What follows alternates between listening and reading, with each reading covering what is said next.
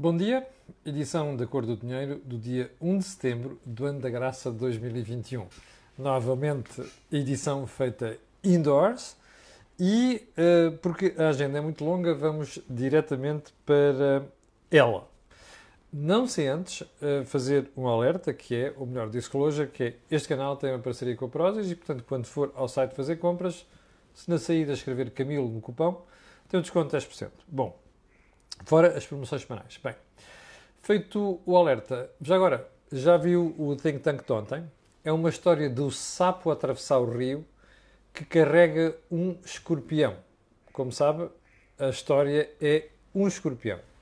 O Joaquim Aguiar ontem descobriu que afinal não é um escorpião apenas, são dois escorpiões. O sapo já percebeu é António Costa, os escorpiões são uh, o Bloco Esquerda e o PCP, das pessoas de Francisco Louçã e um, ehm, Jerónimo de Sousa. Vale a pena ver o programa, que eu acho que é uma boa síntese do que se passou no Congresso do Partido Socialista e aquilo que é a perspectivar o que se vai passar em Portugal nos próximos tempos. Bem, agora sim vamos uh, ao programa de hoje, começando pelo período de ordem do dia. E vamos começar por onde? Olha, em primeiro lugar, pela nossa querida Direção-Geral de Saúde e sua respectiva Diretora-Geral, que continuam a brindar-nos com aquilo que sempre fizeram ao longo dos últimos 14 ou 16 meses, que é uma regra é boa hoje, amanhã já não é. E eu vou citar uma coisa que me. Uma, um pormenor que a mim me afetou durante muitos meses foi, como sabe, já revelei aqui, eu tive Covid. Não foi nada bonito. E como você percebeu, durante a fase em que eu fui fazendo, de um mês que estive em casa, fui fazendo a emissão. Uh, mas depois de ter tido Covid, fui informado pelo DGS que só seria vacinado ao fim de seis meses. Que era a regra. Ontem ficámos a saber que esta regra já mudou. Já não são seis meses, são três meses. Porquê é que isto acontece? As explicações que nos dão para estas coisas são as mais diversas. Mas vamos à real. E a real é crua e dura. É porque o país não tinha vacinas. Apenas por isso. Agora, estas mudanças, por dar cá aquela palha, são um dos fatores que contribuem para a descredibilização do processo todo. Percebe? Portanto, esta é mais uma. Você vai ver que daqui a dias vai aparecer uma outra qualquer. Aliás, a propósito do regresso às aulas, já vamos ter algumas surpresas. Aguardemos. Ponto seguinte. O mercado das transferências no futebol. Não costumo tratar destes temas, mas este ano é muito relevante. E porquê? O mercado fechou às 11 horas de Portugal no resto da Europa, 23 horas de ontem, e fechou, portanto, 0 horas no resto da Europa, o que quer dizer que Portugal ficou muito condicionado naquela hora extra que tinha. E o que é que você viu? Um mercado como já não se via há muito tempo. E não só em Portugal, no resto da Europa. Primeiro, clubes portugueses com dificuldade em colocar jogadores, Benfica, um clube que está sob as regras de fair play financeiro na Europa, PSG, que faz um negócio com o Sporting de empréstimo de jogador, paga uma taxa e depois paga 40 milhões de euros daqui a um ano. Jogadas do PSG, como sabe, tem lá um senhor árabe com muito dinheiro a meter lá dinheiro, mas está sob as regras de fair play financeiro da Europa. E, portanto, não pode fazer estas transferências. Aliás, uma situação que o PSG já tinha feito no passado, salver com o Danilo do Futebol Clube do Porto. Agora, Repare, ah, e o Porto, que não conseguiu vender as três estrelas que estavam em cima do mercado: Luís Dias, Corona e Sérgio Oliveira. Para não falar do futuro do Otávio. Vamos para a Europa. Real Madrid, muito contido. Barcelona, que parece que não gastou nada, segundo vi ontem, a ida do Griezmann uh, e, e, e, a saída do Saúl, não sei das quantas. Depois Inglaterra, onde se fizeram negócios, mas com valores muito limitados. Ou seja, você tem uma alteração do paradigma no futebol europeu. E esse paradigma resume-se resume uma coisa: quem não tem dinheiro não tem vícios. Você perguntará: Ah, mas espera aí, quem não tem dinheiro, o Real Madrid ofereceu 200 milhões pelo Mbappé, depois de ter oferecido 160 milhões que o PSG não aceitou. O PSG não vendeu Mas como também se sabe, o contrato de Mbappé termina no final do próximo ano. Quer dizer que no próximo ano Mbappé fica livre para sair a custo zero. Eu tenho dificuldade em perceber estas, estas jogadas de gestão dos clubes. Uma coisa é certa. Este ano, que é um ano atípico, espero que tenha servido de lição aos clubes. Porque esta coisa de, sobretudo para os clubes portugueses, é para a gente vai formar ou vai comprar promessas, depois dá-lhes aso, expõe na monta da Liga dos Campeões e vendemos daqui a um ano por 40 ou 50 milhões de euros, isto pode estar em causa, pelo menos temporariamente. E é bom não esquecer que o futebol europeu perdeu 2.500 milhões de euros só em receitas de bilheteira com esta brincadeira da pandemia. Portanto, os clubes estão progressivamente e paulatinamente, perdão, a descer à terra. Vamos ver até onde é que isto vai durar. Ponto seguinte. Há mais para dizer sobre isto, se calhar direi um dia destes, uh, se, se justificar. A economia da distribuição e as propostas da DEC. Eu era para ter comentado isto há umas semanas, mas já como percebi que o assunto ia voltar à, à, à atualidade, não disse nada. A DEC propôs que todas as despesas de educação, sobretudo agora no regresso da escola, sejam deduzidas em termos de IRS. Bom, não faz sentido. Primeiro, não faz sentido por causa dos factos. Desculpe, deixe-me só desligar aqui a televisão. Não faz sentido por causa dos factos. Quais são os factos? O governo tem receita suficiente para cobrir a despesa que faz. Portanto, limita sempre estas coisas. Você dirá, ah, mas isto é injusto, está a fazer uma política de educação com base em um, critérios orçamentais. Isso é, isso é uma inevitabilidade. A vida é uma inevitabilidade neste aspecto, que é a gente estica o pé onde chega a sola do sapato. Mas a questão não é essa. A questão é que não faz sentido o Estado dar-nos tudo, não é? O Estado tem tanta coisa onde devia apoiar os cidadãos ainda, não pode estar a pensar que tudo na educação vai ser de borla. Não, nós já temos ensino gratuito nas escolas até o 12 ano, não é? Não faz sentido que tudo aquilo que se gasta na educação acabe por ser deduzido. Eu preferia que isso fosse feito na saúde, por exemplo. Mas confesso que isto não me surpreende nada, porque dá sempre jeito de fazer propostas destas que caia bem junto das pessoas, não é? Uh, faz parte do marketing das organizações. A mim parece-me é que valia a pena fazer um marketing com outras coisas.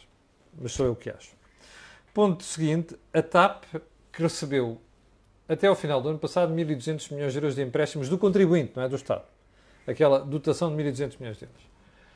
Estava escrito que esse empréstimo teria de ser devolvido, desculpe lá, até 1 de setembro deste ano. Hoje. O prazo foi prorrogado para 31 de dezembro deste ano. Eu quero recordar às pessoas que isto é um empréstimo empresta dados, está a perceber? Se a Comissão Europeia, ao olhar para isto, a pedido de outras companhias aéreas, chegar à conclusão que isto é uma ajuda de Estado desproporcionada, das duas uma, ou isto vai correr mal, sendo que o empréstimo tem de ser devolvido, e se não for devolvido, aparece como ajuda de Estado. Mas agora depende da forma como a Comissão Europeia com, com não analisar esta ajuda de Estado. Ou seja, faz sentido ou é excessiva. Se for excessiva, vai haver remédios. A procissão mal saiu da igreja, como você sabe. Está a chegar ao adro. E como você vai ver nos próximos meses, isto vai fiar fino. E como você vai ver nos próximos meses, o seu governo mentiu-lhe sobre a TAP. E como você vai perceber nos próximos meses, os remédios que a Comissão Europeia vai impor mostram que quem lhe contou a novela dos últimos meses omitiu e mentiu descaradamente sobre a transportadora aérea portuguesa. Ok? Agora vamos à agenda de hoje. E é uma agenda sobre luz, energia, preço de energia. E porquê é que eu trago isto hoje? Porque estamos perante mais uma mentira. Ok? Prontos portugueses. E eu vou-lhe explicar porquê. Nos últimos dias tivemos manifestações por parte da EDP e de outras empresas a dizer que não vão mexer nos preços de energia. Porquê é que isto aparece? É uma antecipação das empresas face àquilo que está a ocorrer no mercado grossista de eletricidade. O mercado grossista é aquele onde as operadoras compram aos produtores. Mas depois há o mercado dos consumidores Ora, o que se passa aqui, que é a montante, tem necessariamente de se passar aqui, que é a jusante.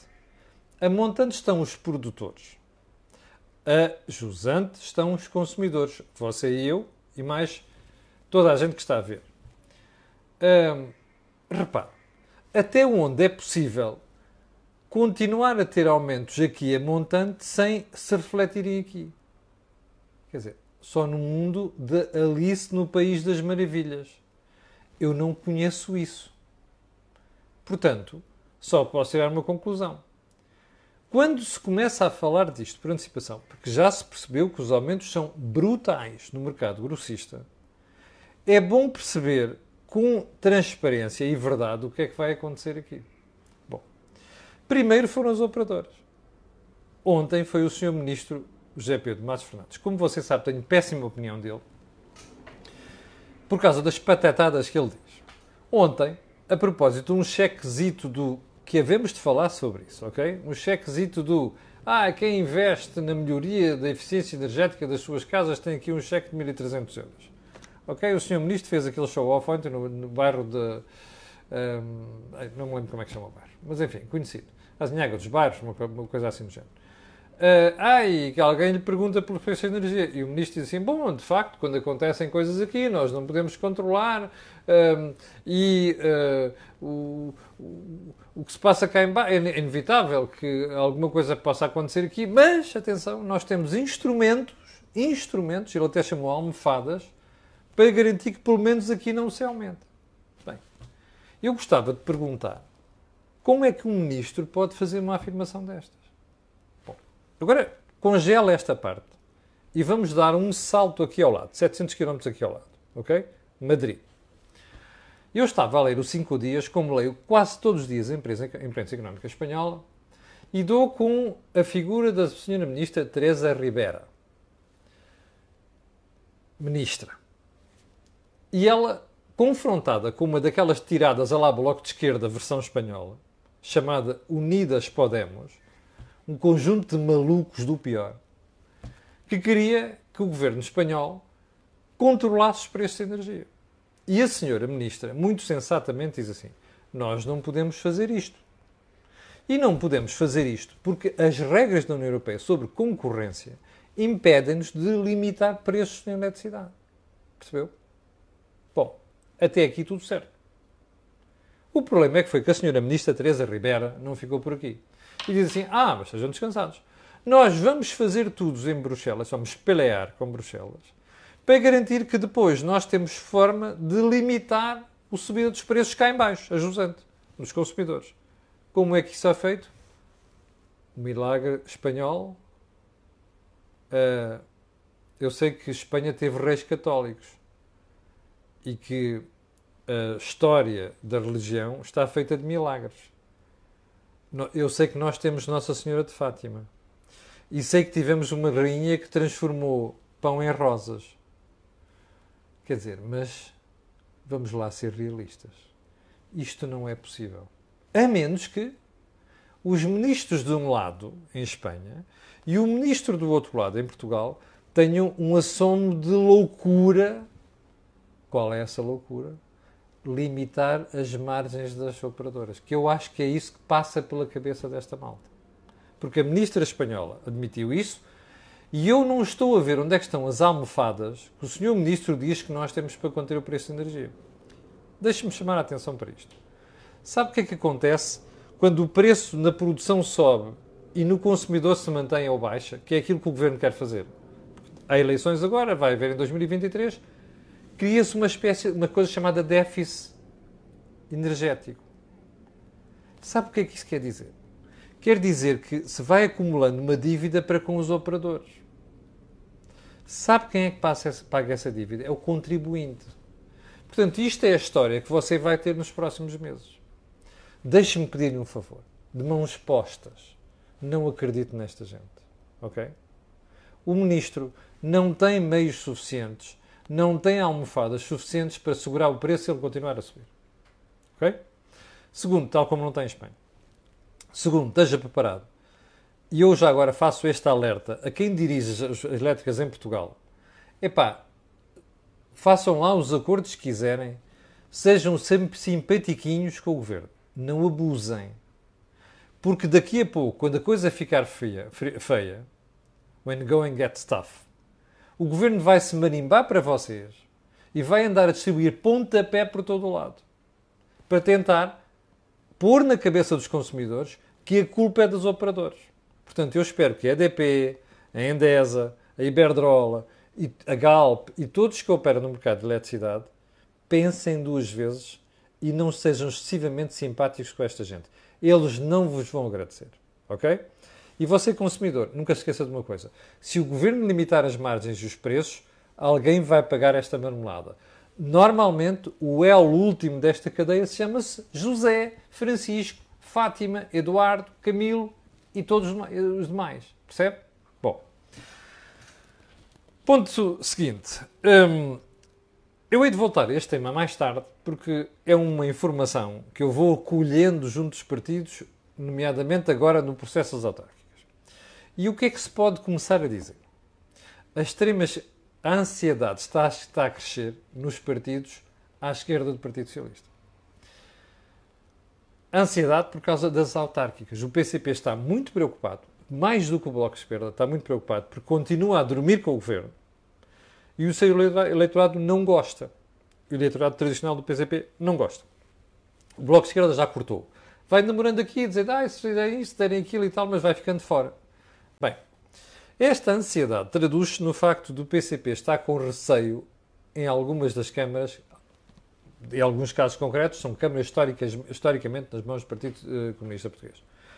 E está com receio de que este namoro, este dormir com o governo, às vezes não assumido durante estes anos todos, possa agravar a situação do PCP nas autárquicas. Bom, e dentro do partido há uma ala que está a forçar, a tentar forçar o fim desta conversa porque acha que alguma coisa pode correr mal.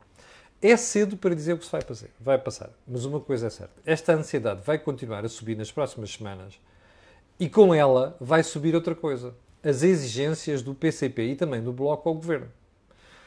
Exigências que se vão traduzir sempre numa coisa, que é, de um lado, você vai ter pessoas a dizer é preciso dar, mas depois você pergunta, mas para eu dar, preciso de criar.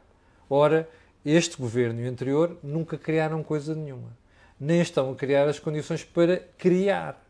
Ora, sem criar, não se pode distribuir. Mas este debate vai se manter nas próximas semanas e você vai ver que isto vai fiar fino. Nomeadamente quando se aproximarem aqui as duas semanas de eleições e você vir PCP e Bloco a explodirem com exigências a serem concretizadas no próximo Orçamento de Estado. Espero mais umas semanas só. Bom, Uh, Deixa-me ver quanto tempo é que já vamos. 18 minutos. Um, eu ia tratar aqui duas questões que têm a ver com propaganda. E como é que o governo faz propaganda e depois aquilo que é a realidade. Como são quatro exemplos, isto vai levar tempo, o que é que eu vou fazer? Eu vou-lhe pedir desculpa e vou deixar isto para outro dia desta semana. Ou amanhã, quinta-feira ou sexta. Mas prometo-lhe vou falar. Mas queria falar da frase da semana, que é talvez o aspecto mais importante. Eu tinha que ter falado ontem, não consegui por causa do, do, dos outros assuntos, mas hoje não pode passar. O doutor António Saraiva, que eu conheço e quem, de quem faço favor, aliás, sou crítico para algumas coisas que ele faz, mas uh, faz parte daquilo de pessoas que eu tenho em consideração. Não, não posso dizer que é meu amigo, mas uh, tenho consideração. Já o entrevistei aqui várias vezes no Cor do Dinheiro. Um, disse no fim de semana depois do Congresso do Partido Socialista, esta frase: SIC, ipsis verbis. Estamos a afundar-nos em termos de crescimento económico. E a orquestra continua a tocar. Titanic, remember? Não percepcionando que o barco está a ir ao fundo. Isto disse o António Saraiva. Pergunta: o António Saraiva tem razão tem. Porque o que acontece é o governo está ali a vender coisas maravilhosas que não têm correspondência na realidade. E a realidade que eu lhe vou mostrar está aqui neste gráfico, publicado pelo think tank uh, Instituto Mais Liberdade, esta linha vermelha é Portugal, o crescimento económico. O ano base, eu hei de publicar isto aqui a bocadinho, é 2000 e agora nós estamos em 2021. Repare, o, o, uh, o comportamento da economia, e isto é a riqueza gerada por habitante, ok? Em percentagem da média na União Europeia. Estabiliza até o ano, mais ou menos 2010, estabiliza não, vai caindo ligeiramente, depois cai, com, com o período atual, com, com bancarrota, naturalmente, e depois, repare, a conversa fiada que lhe têm dito de que está a crescer, a convergir com a Europa. Olha ali aquela estabilização que ali está. Mas sabe qual é o problema? Todos estes países que estavam aqui, entretanto, fizeram isto. Percebe? Vão subindo. Alguns já estão acima de nós. Eu vou-lhe dizer aqui quais são os países que estão acima de nós já. Ok? E que estavam abaixo de nós. Em 2000. Eslovénia, República Checa, Estónia, Lituânia. Hum, quem já está ao nosso nível ou quase? Polónia, depois a mais abaixo a Hungria, a Eslováquia a Letónia e a Croácia. Mas agora repare, estes países, mesmo que estão abaixo de nós, estavam aqui. E de repente aparecem aqui. Ou seja, está a ver a imagem da Fórmula 1, um tipo vem ali na pista e de repente começa a olhar para o retrovisor vê um gajo lá ao fundo, a um quilómetro. Mas de repente olha outra vez, epá, porra, o gajo já está aqui a 100 metros de mim. É o que está a acontecer aqui. Pergunta. Está a ver como o António Saraiva tem razão? Aquilo do Congresso do Partido Socialista foi um, um, um, um evento de autocongratulação, não é? Mas ao mesmo tempo de feira de propaganda. Bom, porquê é que eu trago isto hoje, este gráfico? Porque, entretanto, estava a ver o editorial do Público de hoje, do Manuel Carvalho, que eu pessoal conheço, e que tem melhor opinião pessoal, não está isto em causa. Agora, quando nós percebemos que, do ponto de vista personal, uma coisa não está bem, não podemos deixar de criticar. Então, o Manel Carvalho faz hoje um editorial que diz assim: o meio termo entre a euforia e o naufrágio. A euforia é António Costa, o naufrágio é um, António Saraiva. E o Manel Carvalho diz que a atitude do António Saraiva é de dramatismo excessivo. E depois chama euforia ao António Costa. A atitude do António Costa. E diz assim, como muitas vezes os jornalistas têm mania de fazer, é a história da procura do meio termo. Porquê? Sabe lá Deus porquê. Eu tenho uma explicação, não sei se é o caso aqui ou se não, que é os jornalistas, por vezes, têm medo de tomar uma atitude. Percebe? E não gostam de. Eu vou dizer isto, que isto é que é a opinião daquele tipo. Mas também não vou dizer aquilo porque é a opinião daquele tipo. Vou ficar pelo meio. Bom, uma coisa é certa. Eu acho que o António, com o Manel Carvalho, não viu aquele gráfico que eu mostrei até há bocadinho. Porque se o Manel Carvalho tivesse visto este gráfico, o artigo dele tinha sido contundente contra o governo. Mas ele, ele tem razão, diz assim: ah, nós temos uma economia do segundo mundo e temos uma, um Estado Social do primeiro mundo. Ora, esta economia do segundo mundo não vai conseguir sustentar o, o Estado Social do primeiro mundo. Tem toda a razão. Bom, mas então, se tem toda a razão, não pode dizer que, ou melhor, não deve dizer que a atitude do António Saraiva é de dramatismo excessivo. Por uma razão muito simples. Os jornalistas devem atender a factos olha, os factos estão aqui. Isto não é eu acho, isto não é eu penso, isto não é eu creio, isto é eu olho para estes números e eles são indesmentíveis. Nós estamos, estamos a perder terreno. Nós estamos a empobrecer relativamente aos outros. Isto, aos outros é a média da União Europeia, percebe? Isto são factos. E os jornalistas têm de se atender a isto. Não é eu acho que eu acho aquilo. O António Saraiva tem toda a razão nas críticas que está a fazer, que aliás que não são exclusivas dele. Este canal que está fartinho de falar do assunto, ainda ontem o António, uh, o Joaquim Aguiar e o Jorge Marrão falaram do assunto, eu tenho falado até ad nauseam neste, neste assunto. Portanto, não se pode deixar passar isto. As críticas têm mesmo de ser feitas. Bom, Chegamos ao final do programa de hoje. Quero agradecer a vossa paciência. Quero dizer que amanhã às 8 da manhã estarei aqui. Um, e para o final, quero pedir aquilo que peço sempre, que é colocarem um gosto e fazerem partida nas redes sociais. Já sabe porquê. O que houve na cor do dinheiro não houve em mais sítio nenhum. Obrigado, com licença, e até amanhã às 8.